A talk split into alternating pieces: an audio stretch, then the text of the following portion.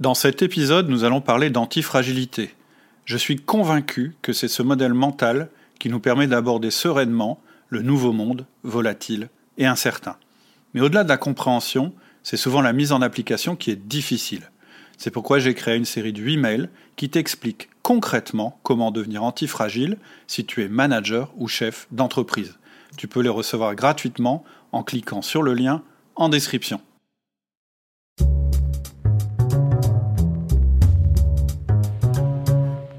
Aujourd'hui, on se demande si ton équipe est antifragile.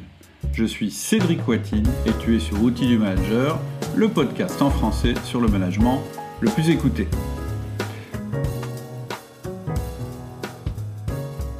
Il y a quelques mois, j'ai lu un de ces livres, Révélation. Tu sais, ce sont ces livres à la lecture desquels tu as l'impression de redécouvrir noir sur blanc tout ce que tu ressens sans, sans l'avoir jamais vraiment formalisé. Hein. Pour moi, c'est ça une révélation, c'est quand tout d'un coup quelqu'un clarifie ton esprit, te dit quelque chose, et tu as l'impression euh, euh, que c'est toi qui parles. C'est-à-dire que tu as l'impression que les concepts qu'il évoque correspondent exactement à ce que tu ressentais. Alors ce livre, qu'est-ce que c'est? C'est Antifragile de Nassim Nicolas Taleb.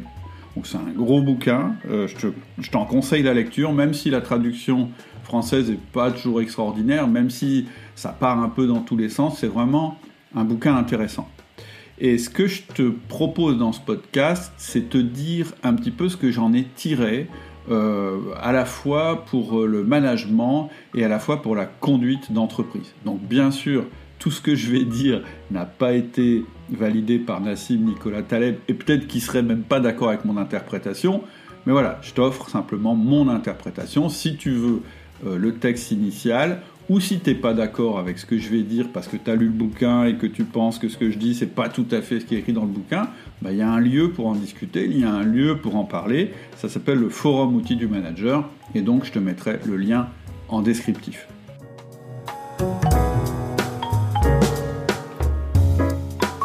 Alors je propose qu'on commence par la définition du mot antifragile. Et donc la question que je vais te poser, euh, c'est qu'est-ce que le contraire de fragile? Je pense que si je t'avais pas parlé d'antifragilité juste avant, tu m'aurais répondu solide ou robuste. Moi, c'est ce que j'aurais dit. Et en fait, Taleb, il nous soumet une idée différente. Il nous dit que être fragile, c'est être affaibli par les crises ou les chocs. Là, on est d'accord. Ensuite, il nous dit que être solide, c'est ne pas être affecté par les crises et les chocs. C'est-à-dire que le choc arrive ou la crise arrive et nous, on ne change pas du tout d'état. Et donc pour lui, être solide, c'est pas le contraire d'être fragile. Ce qui serait le contraire d'être fragile, ça serait d'être renforcé par les chocs et les crises. Et là, on aurait vraiment l'opposition, le mot opposé à fragile. Et c'est comme ça qu'il a inventé le concept d'antifragile. Donc en résumé, le fragile craint les crises, le robuste n'évolue pas avec les crises et l'antifragile bénéficie des crises. Et ça, je trouve ça assez fort. Je répète le truc, l'antifragile bénéficie des crises. Pour visualiser encore un peu mieux le truc, ce que tu peux faire dans ta tête mentalement, c'est tracer un segment de gauche à droite. Si tu mets le fragile à l'extrême gauche, alors tu mettras le solide au milieu et tu mettras l'antifragile à l'extrême droite de ton segment. C'est-à-dire que le solide est neutre par rapport aux crises, alors que le fragile et l'antifragile résistent chacun d'une manière opposée aux crises. Et donc ce qui va nous intéresser, évidemment, c'est comment devenir antifragile. Imagine que toi-même, ton équipe et ton entreprise, au lieu d'être affaibli par les crises soit renforcé par les crises. Ce serait quand même le rêve. Et d'après Taleb, à force de vouloir tout maîtriser, rationaliser, tout centraliser, nos sociétés, nos entreprises, nos organisations ont réussi à devenir solides, en tout cas solides en apparence. C'est-à-dire qu'elles ont mis un tas de systèmes en place pour que les crises ne les affectent pas ou qu'elles les affectent peu. Mais en réalité, en faisant ça, elles se sont isolées de la réalité du monde et elles ont mis en place des choses qui finalement vont les empêcher de s'adapter. Et comme on les empêche de s'adapter, les crises et les chocs vont s'amplifier jusqu'à ce que même ces sociétés qu'on a construites qui sont extrêmement solides, eh bien elles finissent par exploser. Et donc pour lui, la crise, euh, pardon, l'avenir appartient aux antifragiles qui ne sont ni fragiles ni robustes. Je sais pas toi, mais moi ça me parle beaucoup parce que depuis ma naissance, j'entends le mot crise. En fait, j'ai même intégré ce mot-là. Je crois que ce mot, on l'a intégré dans notre vie de tous les jours.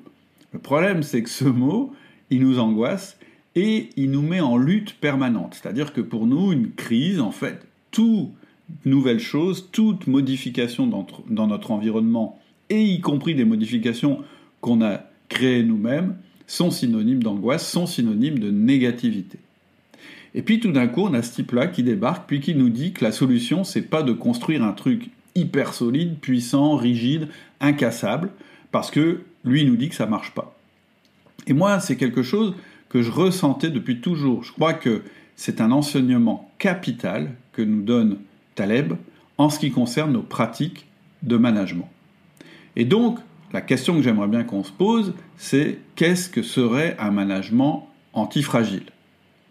Construire un management antifragile, ça serait construire donc une organisation qui profite des coups, des chocs et des crises, et donc qui s'adapte et se renforce en permanence. Et quand je me dis ça, je me dis tout d'un coup, je comprends mieux pourquoi instinctivement j'avais des préférences. C'est-à-dire que je préfère l'autonomie de décision au, au micromanagement, je préfère l'adaptation au contexte plutôt que le respect des procédures, J'aime l'ajustement permanent plutôt que la planification. J'aime permettre beaucoup de petites erreurs plutôt que de les punir. J'aime voir l'individu comme un héros plutôt que le système maître de tout.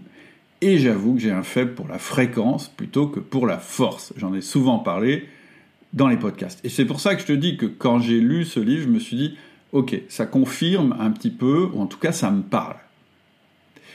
Et cette liste de principes que je viens de te donner, c'est un peu les principes qui font partie des fondements d'outils du manager. Tu peux les trouver sur le site. Hein. J'ai fait euh, une série de podcasts qui s'appelle Les principes de management et tu vas retrouver en fait ces fondements.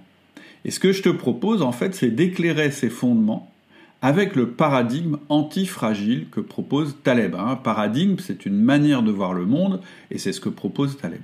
Et donc le but dans ce qu'on va faire maintenant, ça va pas être de rester dans la théorie, mais bien de vérifier si nos actions quotidiennes de manager nous amènent ou pas vers l'antifragilité.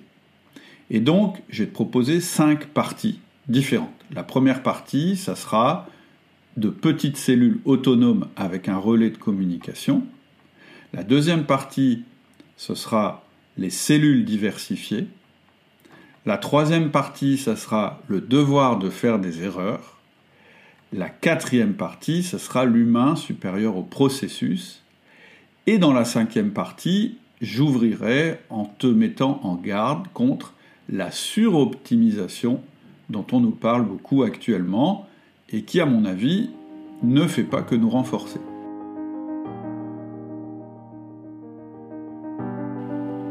Première partie, de petites cellules autonomes avec un relais de communication.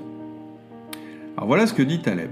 Plus la taille d'une organisation est importante, plus son fonctionnement est complexe, et donc plus il est difficile d'y voir clair et donc de s'adapter. C'est ce que je disais tout à l'heure. À mesure que nos organisations ont grossi, qu'elles sont devenues robustes et solides, on a créé un tas de systèmes interdépendants reliés entre eux par des liens rigides. C'est les processus, c'est les flux tendus, etc. Nous avons aussi supprimé toutes les redondances pour réduire les coûts.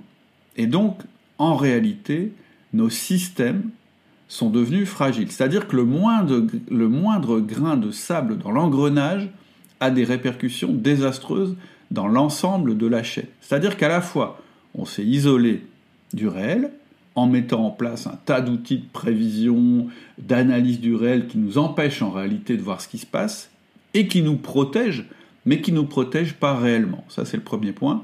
Et le deuxième point, c'est qu'on a tout complexifié et optimisé. C'est-à-dire que c'est complexe, donc c'est difficile à réadapter, et ça n'est pas redondant, et donc c'est moins résistant. Et en management, c'est pareil. Je vais prendre vraiment un, concept qui est très simple, c'est que plus ton équipe est grosse, plus elle sera lente, plus elle sera rigide, et donc plus tu es exposé, et plus il te sera difficile de réagir.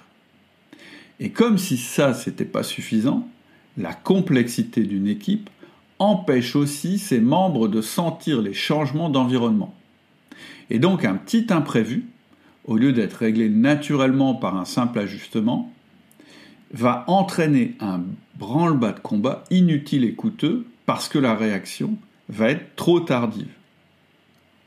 Et donc, c'est évident en management que réduire la taille des équipes réduit la complexité et augmente la réactivité. Je vais te donner trois arguments pour ça.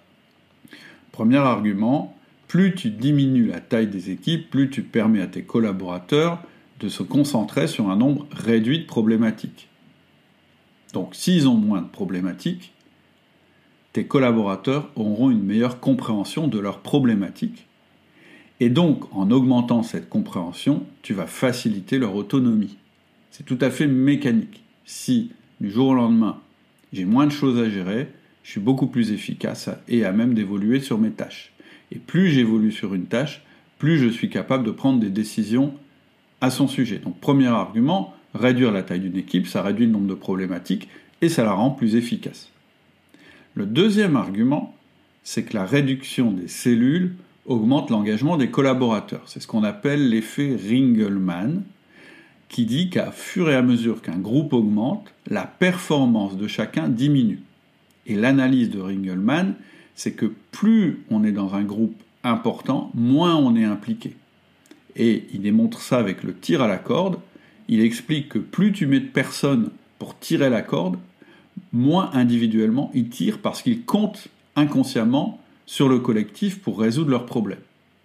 Et tu arrives même à un seuil où ça devient globalement contre-productif d'ajouter quelqu'un. C'est-à-dire que quand tu ajoutes quelqu'un, la force globale déployée est inférieure. Et une des raisons qu'il donne, c'est ce que je disais tout à l'heure, ça te déresponsabilise. Plus on est nombreux dans une équipe, moins on se sent responsable de la performance globale de l'équipe, et donc moins on s'implique. Et puis le troisième argument, tu le connais si tu suis outil du manager depuis longtemps, le fait de réduire une équipe, ça réduit la friction de communication de ton équipe. Plus on est dans un système, plus on est nombreux dans un système, plus la communication est compliquée. On connaît tous la réputation des grands groupes et des luttes intestines que ça peut générer. Et on sait aussi que quand on crée une entreprise et qu'on est que 2-3 dans l'entreprise, il n'y a pas besoin de structurer, on se comprend. Et au fur et à mesure que cette taille va augmenter, eh bien, on va atteindre des limites naturelles de communication et on va commencer à avoir des problèmes de friction. Euh, tu peux regarder, pour ça je t'explique la loi, je te donne même une formule pour calculer la friction dans ton équipe. Euh, je crois que sur la chaîne YouTube, ça s'appelle la taille idéale d'une équipe. Et le chiffre idéal que je donne dans cette vidéo, qui est évidemment à prendre avec des pincettes, c'est 8. En gros, au-delà de 8, ça commence à devenir très compliqué. Ce que je veux dire, c'est qu'il faut faire attention à la friction de communication et que la friction de communication, c'est le seuil à partir duquel la communication perd tellement en fluidité qu'elle dégrade complètement l'efficacité d'une équipe. Donc, c'était mon, premier, ma première partie. Il vaut, pour, pour être antifragile, il vaut mieux que tu aies des petites cellules autonomes avec un relais de communication à l'intérieur de chaque cellule puisqu'à l'intérieur de la cellule, il faudra quand même réguler la communication. Mon deuxième point, c'est qu'il faut que ces cellules soient diversifiées. Parce que réduire la taille, ça suffit pas. Tes équipes vont devoir aussi avoir trois autres caractéristiques. Le premier, ça va être de ne pas être des silos. Le deuxième caractéristique, ce sera d'être diversifié. Et la troisième caractéristique, c'est d'être managé. Première caractéristique, pas être des silos. Un silo, c'est un ensemble de personnes similaires dans leurs compétences et dans leur mode d'action. C'est quand tu organises ton entreprise sous la forme équipe commerciale, équipe comptable, équipe euh, de programmeurs, etc. Et en fait, c'est ce qui paraît logique quand on s'organise, c'est de mettre ensemble des gens qui font la même chose. Alors qu'une cellule, c'est l'inverse. En fait, une cellule, elle va plutôt être organisée par problématique ou par marché. Pourquoi on va faire ça? Eh ben Parce que on veut que la cellule, elle puisse prendre des décisions toute seule. Et pour prendre des décisions toute seule, en autonomie, eh bien, il faut des spécialistes de chaque domaine. Ça veut dire qu'une cellule réunit des personnes diverses dont l'interaction va permettre des fonctionnements et des prises de décision éclairées et autonomes. Par exemple, je crée une équipe, le marché des imprimeurs, et dans cette équipe, il y aura les commerciaux, les logisticiens les techniciens. Donc, premièrement, ne pas être des silos. Deuxièmement, être diversifié. Et cette règle, ça répond à un principe de Taleb, selon lequel être trop proche de la moyenne n'est pas la bonne solution. La facilité, c'est ce qu'il nous dit, c'est que les gens se ressemblent dans une équipe et donc qu'ils soient tous proches de la moyenne. Et donc, ils vont avoir une meilleure entente et on va avoir l'impression qu'on a optimisé en faisant ça. Pourtant, la vraie équipe antifragile, elle aura peut-être la même moyenne qu'une équipe qui est solide, mais en réalité, ces profils à l'intérieur, ils vont être très différents. Pourquoi? Parce que ça la rendra plus riche à la fois dans sa capacité d'analyser ce qui se passe et plus riche dans sa capacité de répondre de manière adéquate aux crises imprévisibles.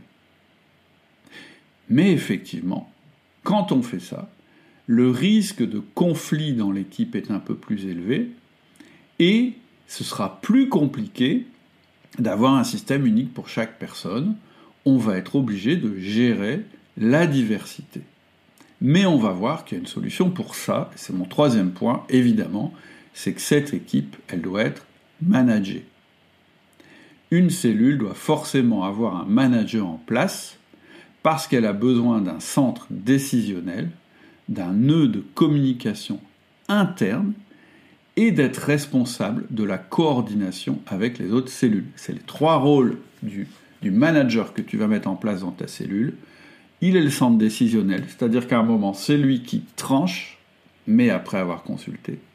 C'est le nœud de communication interne, c'est-à-dire qu'il faut qu'il sache ce que chaque personne fait, ce que chaque personne pense.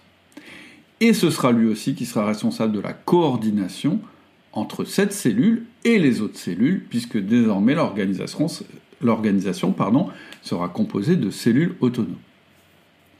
Par contre, ça veut dire aussi que le type de management qu'il va pratiquer va devoir être particulier. Je te donne un indice, il ne sera pas euh, fondé sur la sanction et il ne sera pas prisonnier des processus de planification. Et c'est ce dont on va parler dans les parties d'après. Mais pour le moment, tu peux te poser la question, à ce stade, tu peux faire un point et te poser la question suivante. Est-ce que mes équipes sont bien des cellules de 8 personnes ou moins? Est-ce qu'elles sont plutôt organisées par marché ou par silo fonctionnel? Est-ce qu'elles sont diversifiées? Ou est-ce que toutes les personnes au sein de chaque équipe se ressemblent? Et enfin, est-ce qu'elles sont représentées par un manager qui a à la fois la fonction d'être le centre décisionnel de la cellule, d'être le nœud de communication de la cellule, et responsable de la coordination entre la cellule et les autres cellules? Maintenant, le troisième point, ça va être le, le devoir de faire des erreurs. En fait, pour que ça marche, tout ce qu'on vient de dire, le droit à l'erreur est la condition sine qua non de l'autonomie. Sans erreur, pas d'autonomie et surtout sans erreur, pas d'antifragilité. Une structure antifragile doit faire des erreurs. C'est pour ça que je dis même le droit à l'erreur. Je ne vais pas y aller par quatre chemins. Tes collaborateurs ont le devoir de faire des erreurs.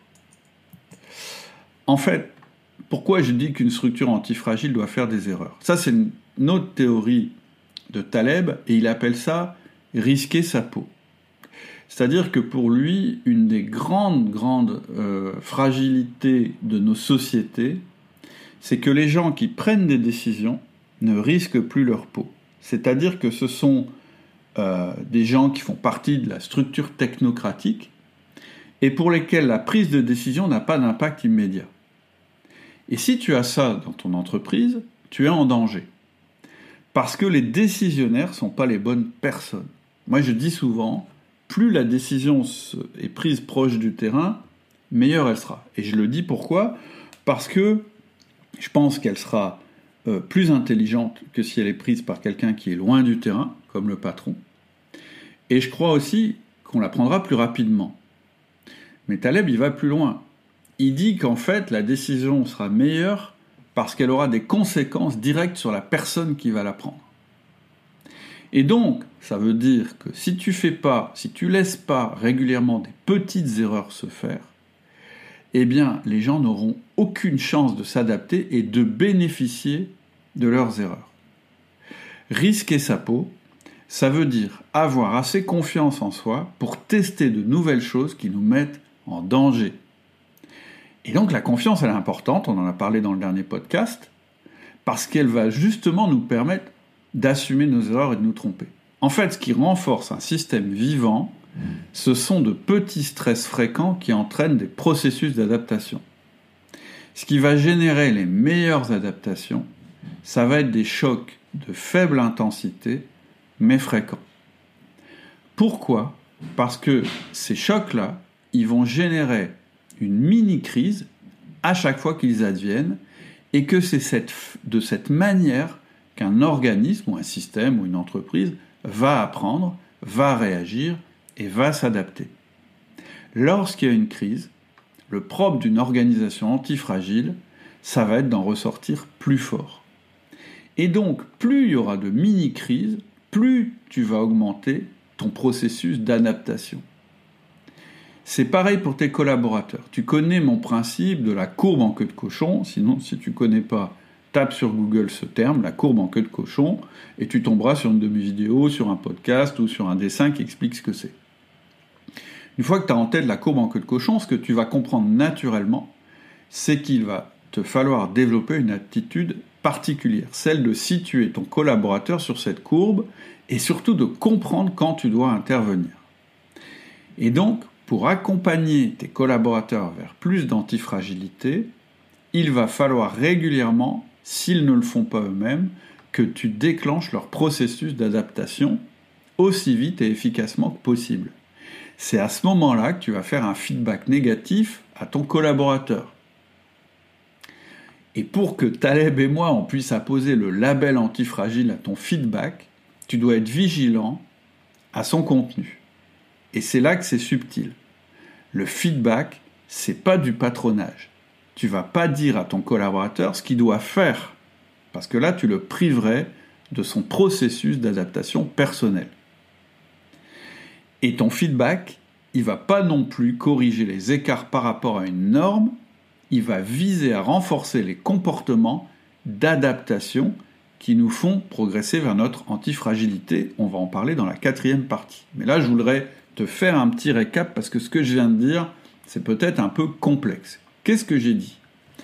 J'ai dit que ton équipe et chacun des collaborateurs à l'intérieur de ton équipe doit avoir l'impression de risquer sa peau. Risquer sa peau, c'est pas un sentiment négatif, ça donne un peu de stress, mais ça donne pas trop de stress. C'est-à-dire ça donne suffisamment de stress pour qu'on s'adapte soi-même. Donc l'idéal, c'est que ton collaborateur, il ait une bonne connaissance du réel et qu'il soit capable de s'y adapter. C'est ce qui va lui permettre d'être antifragile, de réagir au fur et à mesure qu'il a qu'il rencontre des crises et des problèmes. Et pour ça, il doit être autonome. Donc l'idéal, c'est qu'il soit parfaitement autonome par rapport à ça. Malheureusement, ce n'est pas tout à fait toujours le cas. Donc, toi, ton rôle en tant que superviseur de cette personne-là, toi, ton rôle en tant que manager, c'est pas du tout de sanctionner les erreurs que cette personne va faire. Ça va être par moment, quand elle s'en rend pas compte et qu'elle ne réagit pas, de lui faire prendre conscience, pardon, qu'il y a une crise. D'où la courbe en queue de cochon. C'est-à-dire qu'à tout moment, tu dois être capable de mesurer si ton collaborateur il est en bonne adaptation ou pas par rapport à la réalité. Et si c'est pas le cas, c'est là que tu vas lui faire un feedback d'ajustement négatif pour lui dire, là tu as un problème, il faut que tu le résolves. Et ce que tu vas faire à ce moment-là, c'est pas lui dire comment il va faire, c'est simplement lui demander de réagir. Voilà pour la partie le devoir d'erreur. La quatrième partie, je l'ai appelée l'humain supérieur au processus. Alors, je ne suis pas en train de dire que ton entreprise doit ne plus avoir de processus. Ce que je suis en train de dire, ce n'est pas tout à fait la même chose. Il faut que tes processus soient au service des hommes et non pas que les hommes soient au service des processus. Les processus d'une entreprise, ils doivent répondre à 80% des cas de figure connus. Parce qu'on ne peut pas se poser des questions en permanence, surtout si on le faisait, eh il nous manquerait du temps et de l'énergie pour s'occuper justement des 20% des cas où les processus ne sont pas les plus adaptés. Et donc ce qui m'intéresse quand je dis l'humain supérieur au processus, c'est ces 20% de cas c'est les 20% de cas où tes collaborateurs vont jouer les héros et mettre leur intelligence, leur travail, leur créativité au service de la crise qu'ils rencontrent. Parce qu'une crise, c'est exactement ça. En fait, c'est quoi une crise? C'est un événement qui arrive et qui n'était pas prévu ou connu.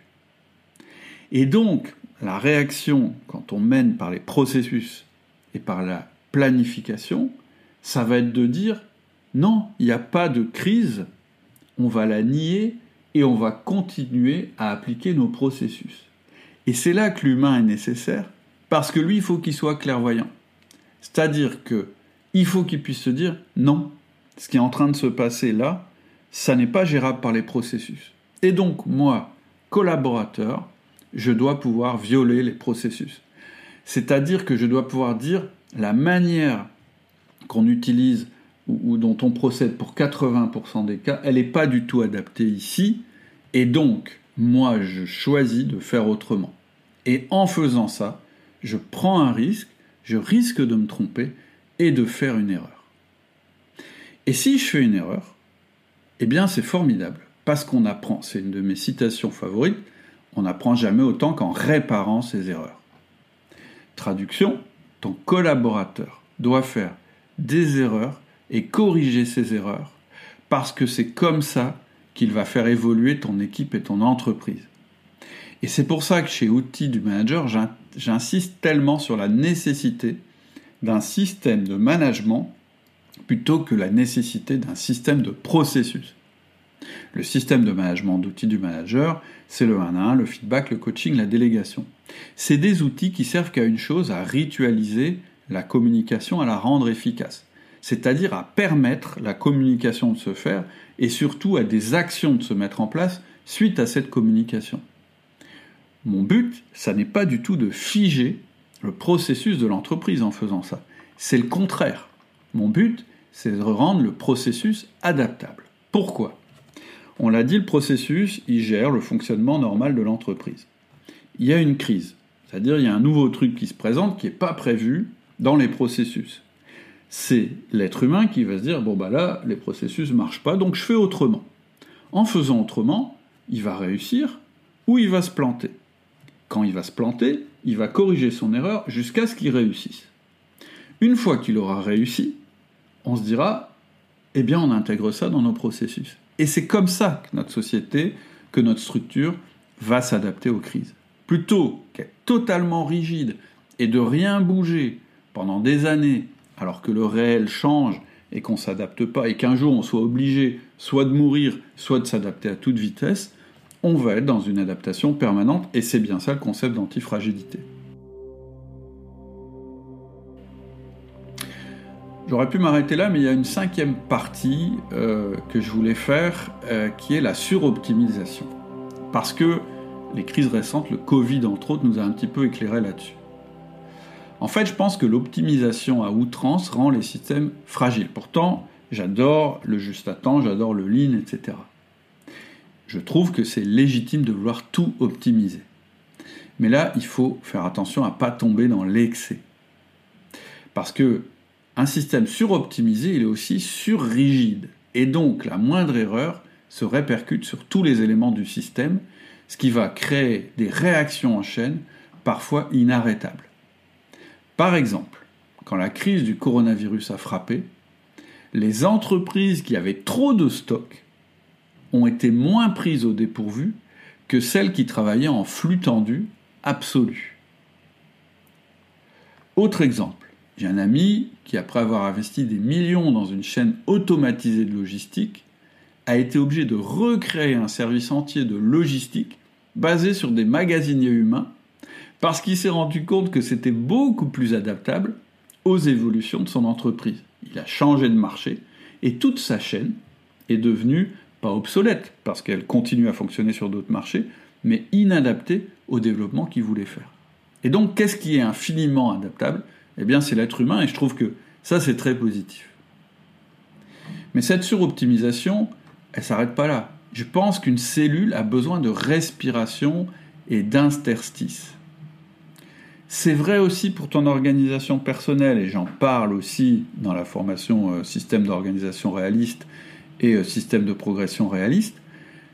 Le meilleur système d'organisation personnelle, c'est pas le système qui remplit tout ton temps disponible. C'est le système qui ménage des respirations et des interstices dans ton organisation parce que ça rend ton organisation plus résistante aux crises, aux rushs, etc. C'est-à-dire que toi-même, tu dois te poser cette question, est-ce que mon organisation personnelle est antifragile? C'est-à-dire, est-ce qu'elle a des articulations et des choses, des choses non prévues euh, qui lui permettent de réagir euh, en cas de crise? Est-ce que je suis trop rigide dans mon organisation ou pas? On a vu aussi juste avant que la création de cellules permet d'augmenter la connaissance, l'expertise et l'autonomie des collaborateurs qui la composent à partir du moment où elle n'est pas organisée en silo, mais elle est organisée en fonction de la réalité du marché. La question que tu peux te poser, et c'est ça là-dessus que je voudrais ouvrir, c'est est-ce que tu en tires tous les bénéfices? Quand on maîtrise bien un sujet dans sa globalité et qu'on peut prendre du recul, c'est à ce moment-là qu'on est capable d'autonomie, d'esprit critique et de créativité. Et c'est aussi exactement à ce moment-là que les opportunités de croissance se présentent. Et c'est pas un hasard. Si ta cellule est devenue suffisamment bonne pour les provoquer ou pour saisir des opportunités, tu dois aussi lui donner la chance de saisir ces opportunités. Et donc, ce que ça va te permettre de faire avec ta cellule et de proposer à ta cellule ou à ton entreprise, c'est de prendre des risques mesurés à haute fréquence. Ces risques mesurés à haute fréquence, c'est aussi ce qui va paver la voie de ta croissance. C'est-à-dire que dans une entreprise, tu as à la fois la partie je prends le moins de risques possible et je m'adapte à la situation actuelle. C'est ce que euh, Taleb appelle la voie négativa, c'est-à-dire que pour réussir, il vaut mieux euh, ne pas faire, euh, le, nombre minimum de grosses erreurs. Mais tu peux aussi à côté cultiver autre chose qui est de prendre des risques mesurés, c'est-à-dire de faire des tentatives de croissance régulières. C'est un peu ce qu'il appelle la stratégie des haltères. D'un côté, tu as une partie de ton entreprise ou de ton équipe qui gère l'existant en faisant le moins d'erreurs possible, en s'adaptant au fur et à mesure, et puis il y a une autre partie de ton équipe, où ça peut être les mêmes personnes, mais qui en même temps tentent des choses nouvelles qui peuvent faire évoluer l'environnement.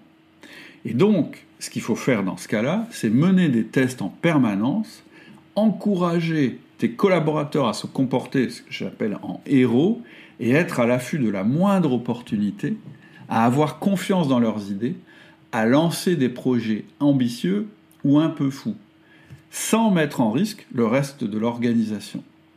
Et engager 10 petits projets en sachant que 8 échoueront probablement, c'est pas un problème du moment que ces 10 projets ne mettent pas en risque toute la structure. Voilà, je voulais terminer là-dessus.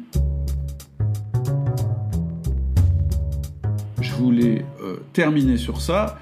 Et les deux, le concept, le dernier concept que, je viens d'évoquer, c'est-à-dire la voie négativa et la stratégie en alter, si tu veux qu'on la développe sur le forum, il n'y a pas de problème. Encore une fois, je te mets le lien en descriptif du podcast. C'est tout pour aujourd'hui. Je te souhaite une très bonne semaine et une très bonne réflexion. J'espère que Ce podcast t'aura éclairé dans ta réflexion et je te donne rendez-vous très très bientôt, soit sur le forum, soit via les mails privés. À bientôt. J'espère qu'au cours de cet épisode, tu as eu des déclics. Si tu veux aller plus loin et voir comment tu peux appliquer ce modèle à ton quotidien de manager ou de chef d'entreprise, je viens de préparer une série de 8 mails. J'ai intitulé cette série Devenir antifragile.